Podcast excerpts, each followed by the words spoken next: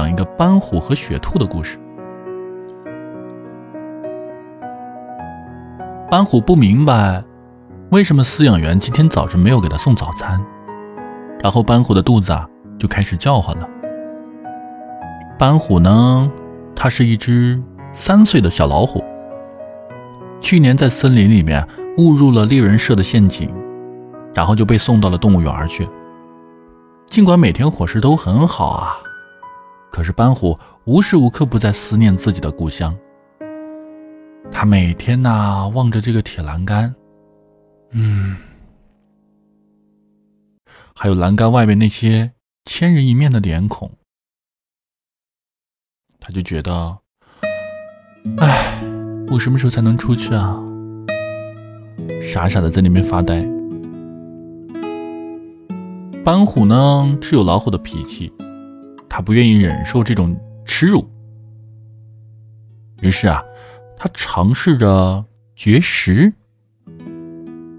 但是呢，没有成功，因为他受不了饥饿的折磨啊。半虎怕饿，饿肚子的感觉真难受。游客已经渐渐的变得很多了，可是送食物的小窗口还是紧紧的关着。斑虎就烦躁的在笼子里面走来走去，走来走去，来回的走着。他发现今天有些反常，几乎所有的游客都集中在他的笼子前边，仿佛是在等着看什么演出。送食物的小窗口啊，这时候终于打开了。斑虎眼睛一亮，一只活蹦乱跳的兔子。嘿，斑虎到动物园之后啊。还没吃过活食呢，他兴奋了，大吼了一声就扑了上去。游客们当时就发出了“哦”，原来啊，为了增加收入啊，动物园想出了这个赚钱的新花招——饿虎送食，票价五毛。哎，这都怎么想的？嗯。就在斑虎的爪子落在兔子身上的一刹那呀，斑虎停住了。他意外的发现，面前的这只兔子是他在家乡的时候的邻居。斑虎甚至知道这只兔子的名字叫雪兔，雪兔的妈妈就是被斑虎的妈妈给吃了的。于是雪兔缩成了一团，瑟瑟发抖的在那边堆着。你还认识我吗？斑虎没想到啊，能在动物园里面见到老乡。兔子吓得呀，在那边直打抖，说不出话来。我是斑虎啊，咱们住在一个森林里的。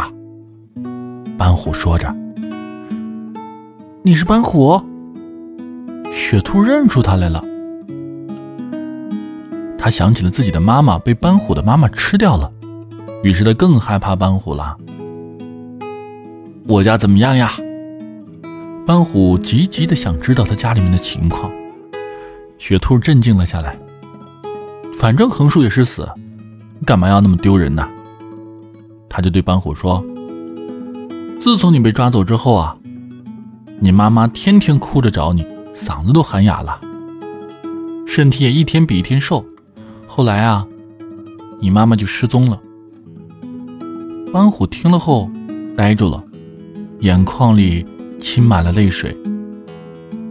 雪兔头一次看到老虎掉眼泪啊，不禁也动了同情之心，反倒是安慰起了老虎：“你别难过，说不定你妈妈到别的森林里去了。”斑虎感激地看了一眼雪兔，就问道：“你怎么到这儿来了呀？”“我前几天去找吃的，中了猎人的夹子，然后就没卖到这儿了。”昨天晚上听同伴说，今天要拿我们喂老虎，然后让游客看你们表演。哦，斑虎听完之后明白了，原来是这么回事这个时候啊，等候在笼子外边的游客看到老虎居然不吃兔子，不干了，纷纷的嚷了起来：“上当了！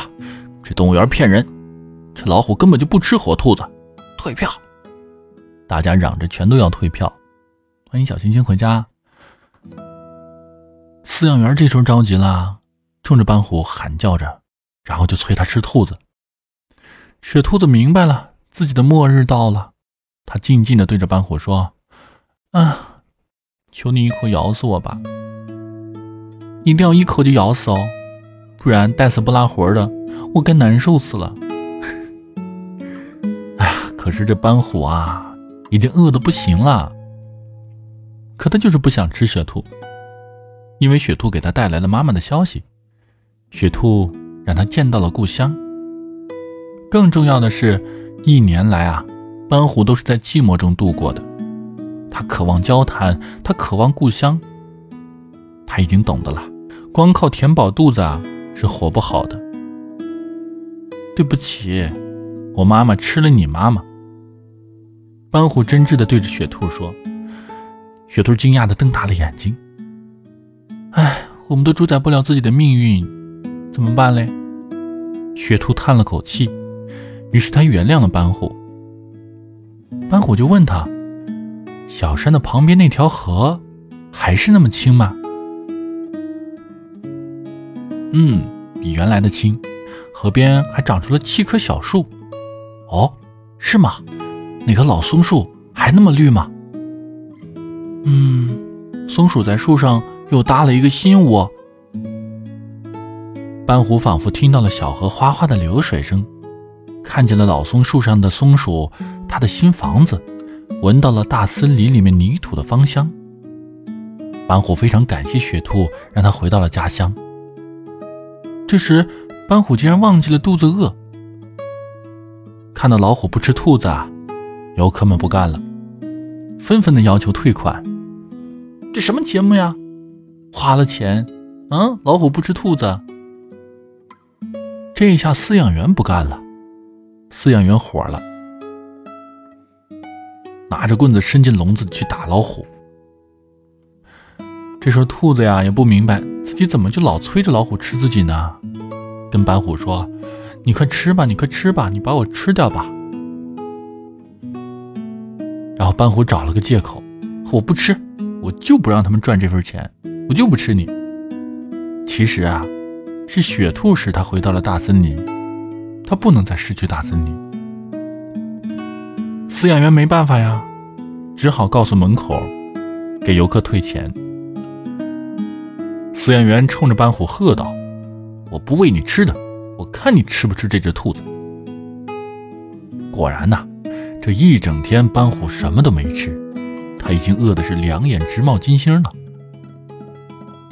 雪兔看着趴在地上的斑虎啊，心里都不好受。他清楚啊，如果斑虎不吃它，就得不到其他的食物。而看来斑虎是不会吃它了。可是这个结果很可怕呀。雪兔开始给斑虎讲大森林里的变化，讲春天的野花，讲夏天的浮云，讲秋天的落叶。讲冬天的大雪，斑虎的眼睛里啊，闪出了光。是的，桂兰姐，我是大连人。然后第二天啊，笼子前边又站满了人。原来啊，动物园想出了赚钱的新招，欢迎参观虎兔同笼，票价七毛。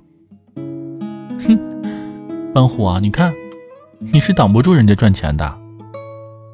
你吃我，人家赚钱；你不吃我，人家也赚钱。雪兔忧虑地说着，斑虎就在那儿也不说话，两个眼睛直直地盯着笼外的人群。他想不通，这些把身体遮盖起来的人的大脑里面是由什么组成的呀？他很好奇。谢婷婷的礼花筒，谢谢桂兰姐的比心，谢谢大家的小心心。然后就一天，两天，三天。就这么在等啊！斑虎和雪兔啊，都饿得奄奄一息了。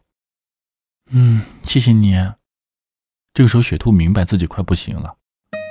临死前，他要谢谢斑虎。尽管总得死啊，但是死和死不一样。这样死啊，他感到很幸福。斑虎有气无力地说：“对不起。”妈妈，对不起，兔子，我妈妈吃了你妈妈。”